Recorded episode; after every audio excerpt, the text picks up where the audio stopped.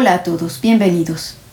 Soy Claudia Tamariz y les invito a que, como Pandora, despierten su curiosidad y abran la caja de la historia detrás de Maximiliano de Habsburgo.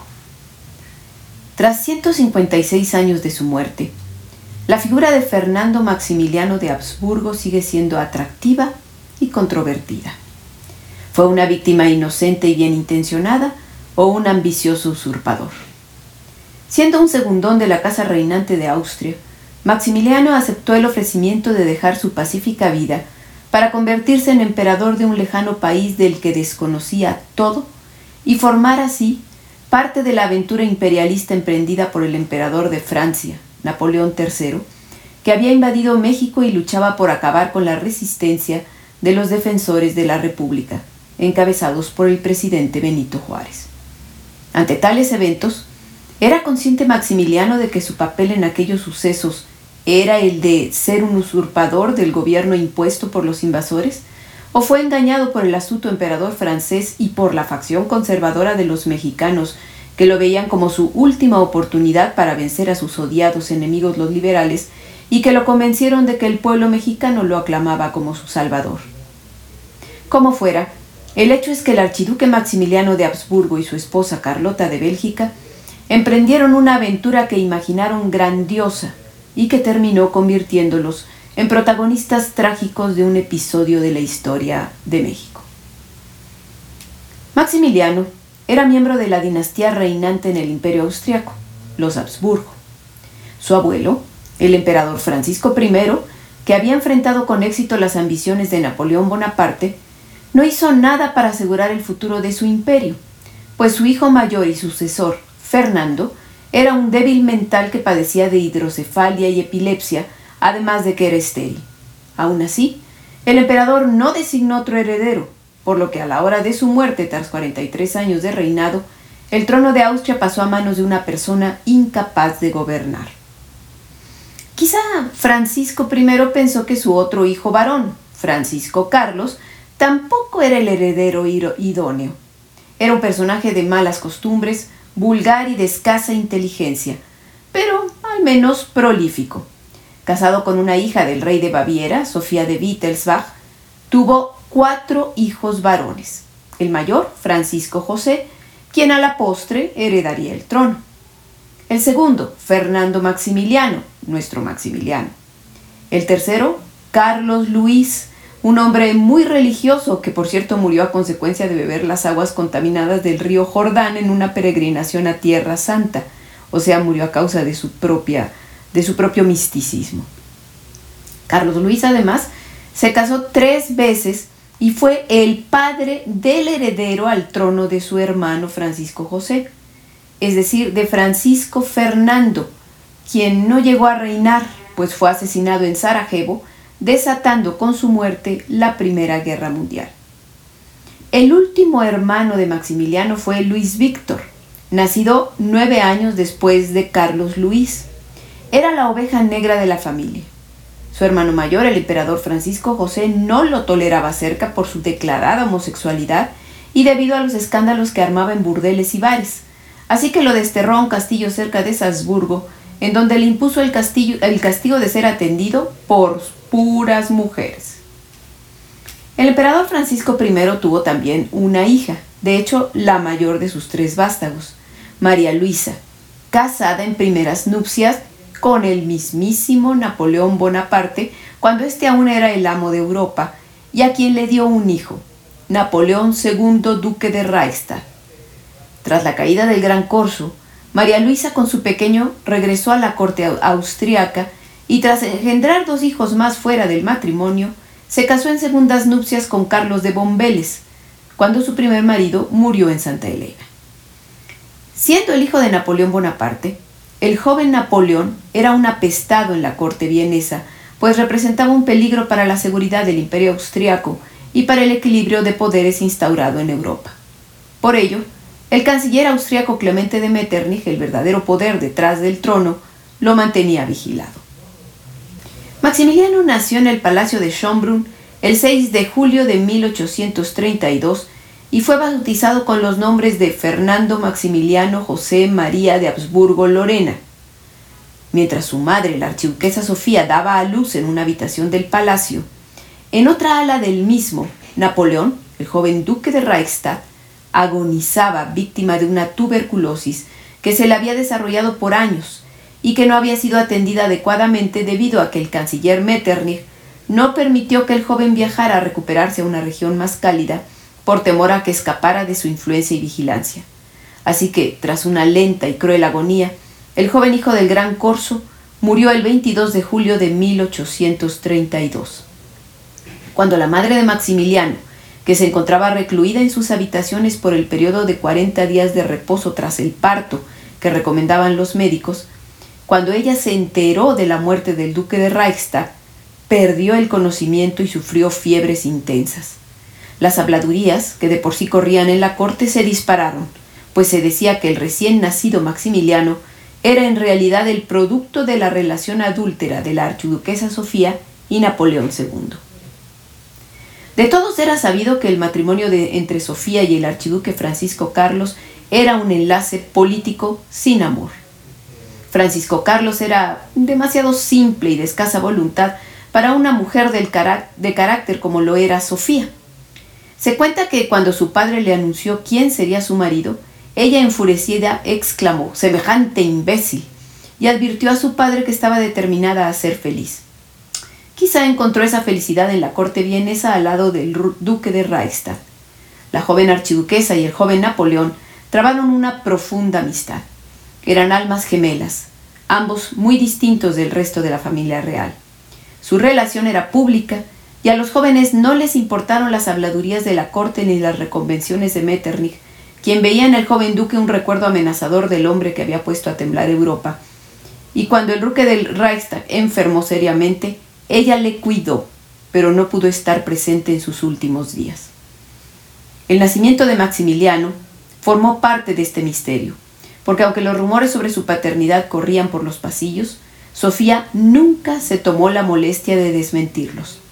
Por su parte, Francisco Carlos no protestó por aparecer como el marido engañado y siempre se manejó que aquel niño era su hijo. El misterio continúa, pero este ha servido para justificar la preferencia que Sofía tenía hacia su segundo hijo. Fernando Maximiliano fue un niño enfermizo.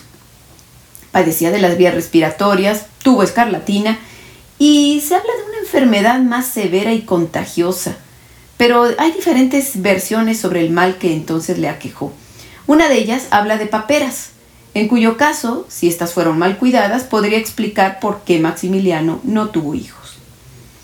Como era evidente que, dada la infertilidad del emperador Fernando, la corona imperial pasaría tarde o temprano al hijo mayor de Sofía y Francisco Carlos, esto es, a Francisco José, este fue educado para reinar, pero junto con él se educaron sus dos hermanos menores, Fernando Maximiliano y Luis Carlos. Esto es lógico. Se solía educar de la misma forma a todos los posibles herederos al trono, dada la alta mortalidad infantil de la época, así que si no llegaba uno a la edad adulta, pues otro, era, otro de los hermanos o de los posibles herederos podía reinar. El preceptor de los jóvenes fue Enrique de Bombeles, eh, cuyo hermano, recuerden, estaba casado con la archiduquesa María Luisa. Siendo cuñado de esta, Enrique de Bombeles logró que le permitieran a su hijo Carlos educarse con los archiduques. De hecho, será Carlos de Bombeles el amigo íntimo de Maximiliano. La educación de los archiduques fue intensa tanto en horas de estudio como en materias estudiadas. 55 horas semanales que incluían escritura, historia, geografía, matemáticas, derecho, diplomacia, filosofía, literatura y arte de gobernar entre otras, así como varios idiomas, entre los que estaban el inglés y el francés, el latín y el griego, además de las lenguas de los pueblos que comprendía el imperio austriaco, el italiano, el húngaro, el polaco y el checo. Por supuesto, el plan de estudios incluía educación física, esto es natación, equitación, esgrima y gimnasia, y formación militar. Y estaba diseñado para inculcarles ideas absolutistas con métodos autoritarios de gobierno e ideologizarlos en contra de las ideas liberales que circulaban peligrosamente en Europa y por supuesto en América. Se trataba en resumen de formar déspotas ilustrados.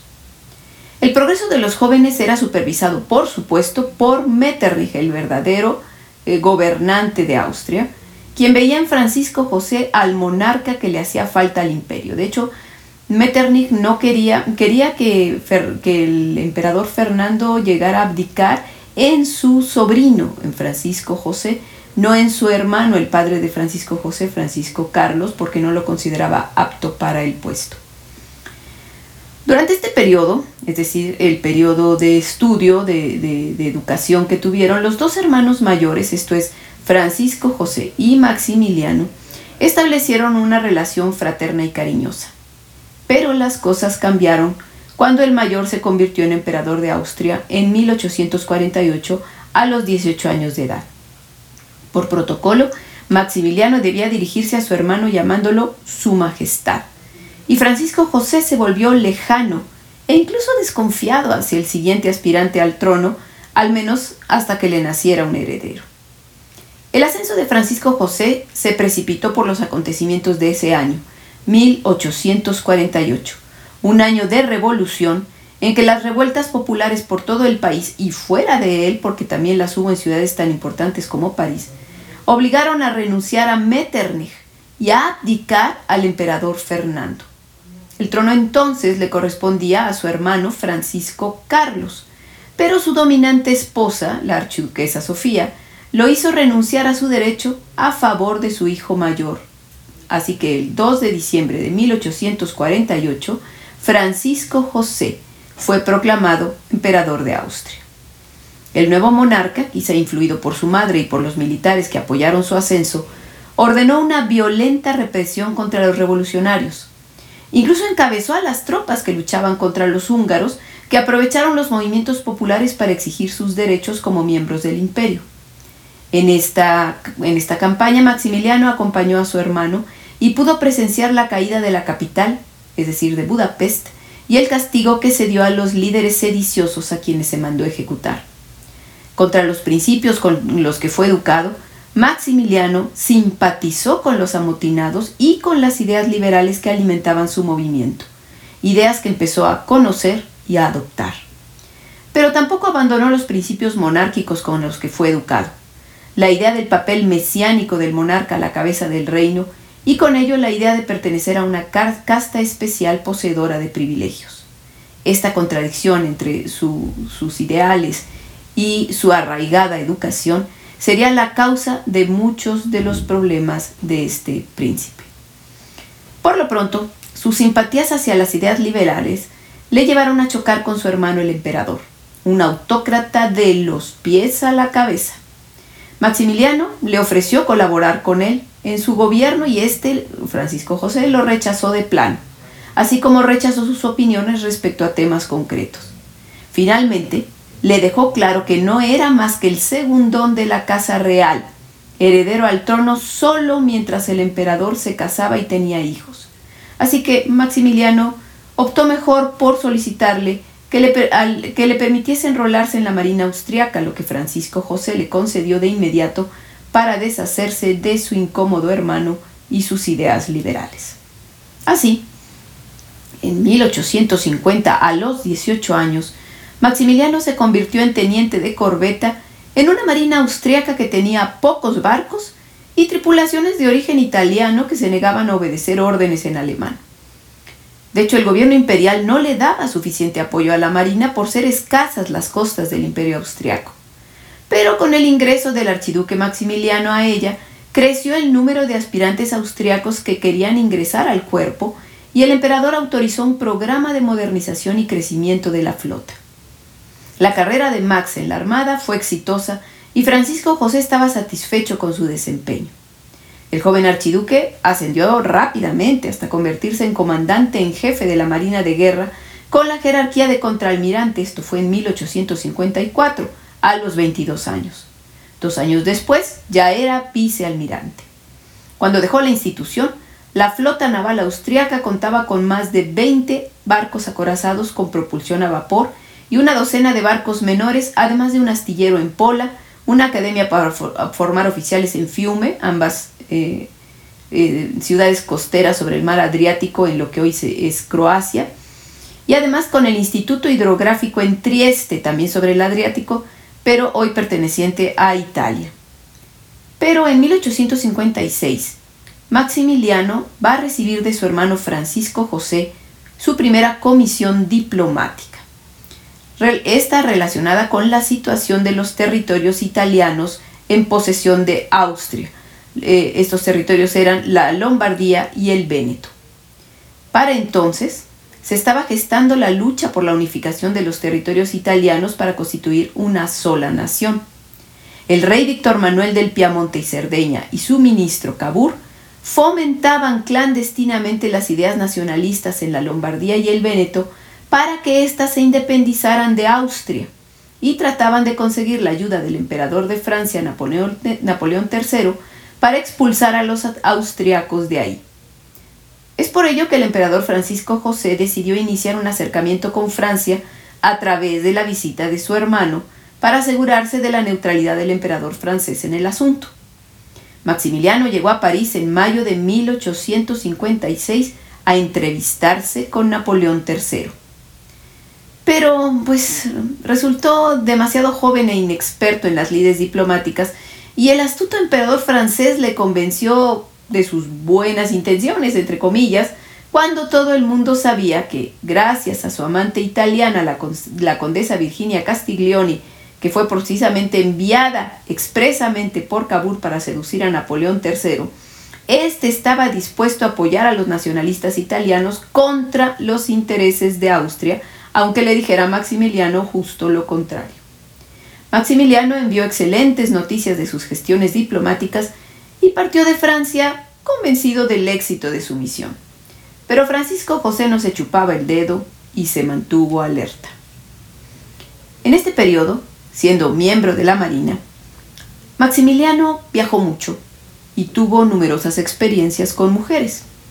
Pero también fue en uno de estos viajes, en 1852, que conoció al amor de su vida, María Amelia de Braganza, la hija del difunto emperador de Brasil, don Pedro.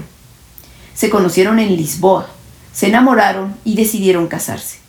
La emperatriz viuda de Brasil dio su consentimiento y el archiduque austriaco partió a Viena para pedir la autorización de su hermano el emperador y de su madre, la archiduquesa Sofía. La fecha de la boda se fijó al año siguiente, pero nunca se llevó a cabo, porque la novia murió en febrero de 1853 víctima de tuberculosis. Maximiliano nunca la olvidó. La veneración que sentía por su novia muerta incluso dañó su matrimonio con Carlota. El enamorado llevó consigo hasta el día de su muerte un anillo donde guardaba un bucle de cabello de su amada. En 1854, el emperador Francisco José contrajo matrimonio con la princesa Isabel de Baviera, a quien llamaban Sisi, hija de la hermana de la archiduquesa Sofía. Pero esta, es decir, la archiduquesa, se opuso al enlace. Por una vez, Francisco José desoyó los consejos maternos e impuso su voluntad. Se casó con Sisi. Sofía y Sisi nunca congeniaron. No se soportaban, y esta antipatía duró hasta la muerte de su suegra en 1872. La emperatriz era una mujer amante de la libertad que se sentía presa en la corte, constreñida por su rígido protocolo, que para Sofía era vital como parte de la maquinaria gubernamental. El espíritu romántico e independiente de Sisi solo encontró eco en su cuñado Maximiliano, otro romántico. Tenían muchas cosas en común, su gusto por la poesía y la naturaleza y sus simpatías hacia las ideas liberales. Nunca hubo una relación más allá de la fraterna entre los cuñados, aunque muy probablemente sí hubo atracción. Pero Francisco José sintió celos de su relación y decidió que era imperioso que su hermano Max se casara, máxime que el otro hermano, Carlos Luis, que era menor, ya había contraído matrimonio en 1856 con su primera esposa, Margarita de Sajonia. Maximiliano opinaba igual sobre el, sobre el que era tiempo de casarse, aunque sus razones eran otras. Para entonces, había perdido su papel de heredero al trono, pues la sucesión estaba asegurada. La pareja imperial ya tenía dos niñas y seguramente Sisi no tardaría en darle un hijo varón al monarca. Dada su posición como segundón en la corte, el archiduque recibía una pensión designada por Francisco José, además de que contaba con su sueldo de almirante, pero sus ingresos no eran suficientes para el tren de vida que llevaba. Tenía deudas, especialmente porque había iniciado la construcción de un, de un castillo en Trieste, en el Véneto, al que llamó Miramar, y necesitaba dinero para la obra. El matrimonio era la salida, pues conllevaba una sustancial dote, así que Maximiliano decidió buscar novia. El gobierno austriaco le organizó entonces una gira por tres pequeños países europeos donde había princesas casaderas para que eligiera entre alguna de ellas. Por supuesto no se estaba pensando en las grandes casas reinantes, pues Maximiliano era un príncipe segundón. Las cortes escogidas por Austria fueron la de Bélgica, la de Países Bajos y la de Hannover. Aunque el motivo de la visita no fue revelado, estaba sobreentendido y las princesas se alistaron para recibir al joven galán de 24 años. Fue así como Carlota Amalia, hija del rey Leopoldo I de Bélgica, conoció a Maximiliano. Elegante, inteligente, refinada, muy culta y educada para ser una reina, pero joven e impresionable, Carlota quedó deslumbrada con la postura y el trato del archiduque y se enamoró perdidamente de él. En cambio, él guardó silencio sobre sus pretensiones matrimoniales y salió de la corte belga para visitar a las princesas de Holanda y Hannover. Al rey Leopoldo le molestó que el pretendiente no se pronunciara ni a favor ni en contra del compromiso. Pero la actitud de su hija, totalmente enamorada y encaprichada de Maximiliano, lo movió a conseguir a toda costa el compromiso matrimonial con el austriaco. Lo consiguió. Maximiliano eligió a Carlota como esposa y obtuvo el consentimiento de su imperial hermano eh, y para entonces iniciaron las negociaciones financieras para que se concretase la boda. Estas negociaciones fueron tortuosas y largas, pues Leopoldo era un hombre enormemente rico pero también avaro y Maximiliano no daba su brazo a torcer pues necesitaba el dinero. Al final ganó este, Maximiliano, y obtuvo de su suegro un regalo especial de 3 millones de francos, suficientes para pagar las obras de Miramar. Carlota nunca supo que su padre forzó el matrimonio y que Maximiliano aceptó por el dinero. Ella se casó enamorada, él no. Para él era un matrimonio de conveniencia dinástica y económica. La boda se celebró el 27 de julio de 1857 en Bruselas. Tras ella, Francisco José, a petición del rey Leopoldo, dio a su hermano un puesto en su imperio, un puesto digno de su posición principesca. Lo nombró gobernador general del reino de la Lombardía y el Véneto, justo las regiones de mayor conflictividad en aquel momento, dado el movimiento de unificación italiana. Antes de marchar hacia su nueva responsabilidad, Maximiliano llevó a su esposa a conocer a su familia. De camino a Viena, en Linz, les recibió la archiduquesa Sofía. La madre de Max se excedió en las muestras de afecto hacia su nueva nuera. Era parte de su plan para molestar a la emperatriz Isabel, pues incluso envió una carta que hizo que divulgaran en la corte, en la que se deshacía en halagos hacia Carlota y afirmaba que era la nuera que siempre había deseado. Como parte de su estrategia, mientras los nuevos esposos se acercaban a la capital, Sofía hizo que sus damas organizaran un concurso de belleza, en el que Carlota fue elegida la mujer más bella de la corte. Sisi estaba furiosa y para cuando conoció a su concuña ya la odiaba. El sentimiento pronto fue recíproco, tanto que Francisco José, quien tampoco toleraba mucho a Max, como ya hemos visto, le ordenó que adelantara su salida para Italia. El nuevo gobernador ocupó el Palacio de Milán en un reino donde, hasta ese momento, el orden se imponía mediante la represión a sangre y fuego. Pero ello no detenía a los nacionalistas y la oposición a los Habsburgo crecía cada día. Para enfrentar la situación, Francisco José, aconsejado por el Papa Pío IX y por la emperatriz Sisi, decidió que quizá una mano suave como la de Maximiliano podía cambiar los ánimos de los italianos a favor del gobierno austriaco. Maximiliano llegó dispuesto a conseguir este objetivo pero desde el principio comprendió que su misión fracasaría. A pesar de que implantó medidas como reformar el sistema educativo, crear una escuela politécnica y un programa de restauración de edificios e incluso prometió revisar los impuestos para hacerlos más justos, no consiguió con ello el apoyo popular ni se ganó a la nobleza lombarda. Para colmo, Francisco José no le apoyó como debía. El emperador parecía no poder superar su animadversión hacia su hermano y empezó por no invitarlo como gobernador que era a la junta del Consejo de Ministros que determinó cuáles iban a ser sus funciones.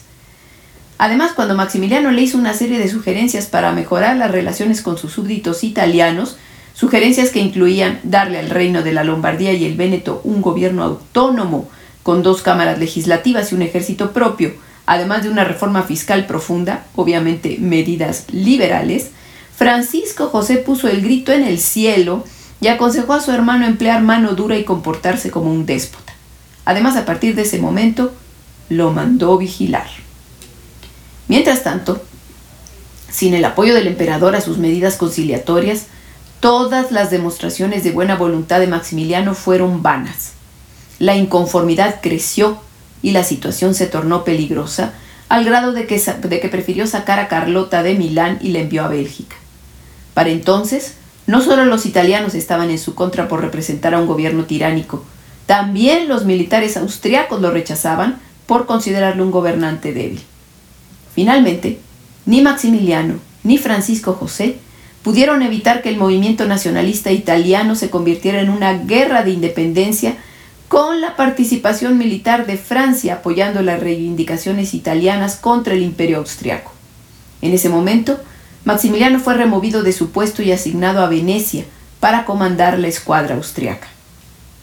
Al final la guerra se resolvió a favor de Francia y del movimiento de unificación italiana.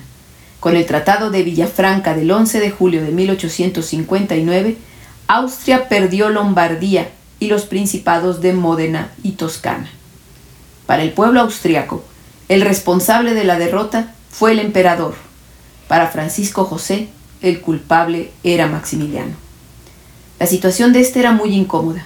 Había caído en desgracia, así que optó por retirarse a Miramar, que aún estaba en obras, y después hacerse a la mar con su esposa en un viaje por diversos sitios del Mediterráneo hasta llegar a la isla de Madeira, donde estaba enterrada María Amalia, su gran amor. Maximiliano entonces cometió una falta total de tacto y de caballerosidad al llevar a Carlota a la tumba de la princesa brasileña. Y aún hizo más. Dejó a su esposa tres meses en la isla mientras él emprendía un viaje al país de su amada, a Brasil. Para cuando regresaron a Miramar en abril de 1860, la relación entre los esposos estaba rota, aunque continuaron aparentando una armonía conyugal que no existía. Los archiduques entonces se recluyeron en Miramar, aún en obras, para llevar una vida tranquila, aunque separada. Se les veía comer juntos, pasear en los jardines uno al lado del otro, pero por las noches cada uno se encerraba en sus habitaciones. Ella leía, pintaba, bordaba y se aburría terriblemente. No era la vida que esperaba como princesa educada para un trono, ni era el marido que había soñado. Él tocaba el órgano, seguía los avances de las obras del castillo, escribía poesía y de cuando en cuando se escapaba a Viena para vivir alguna aventura galante de la que su esposa no se enteraba o fingía no enterarse. Maximiliano era feliz llevando una vida cómoda, sin responsabilidades ni preocupaciones. Bueno, excepto las financieras, porque las modificaciones que, que planeó para el proyecto del castillo y la decoración del mismo con valiosas obras de arte, muebles costosos y una enorme biblioteca, y a, ello sumando el tren de vida que acostumbraban llevar los, los archiduques, llevaron a Maximiliano a endeudarse nuevamente e incluso a hipotecar Miramar. Así estaban las cosas cuando en 1861 llegó a oídos de los archiduques la noticia de que un mexicano llamado José María Gutiérrez de Estrada andaba en busca de un monarca europeo para su país. Aquí vamos a dejar esta primera parte de la biografía de Maximiliano. Si les gustó este podcast, síganme en mis redes sociales como La Caja de Pandora Historia. Gracias.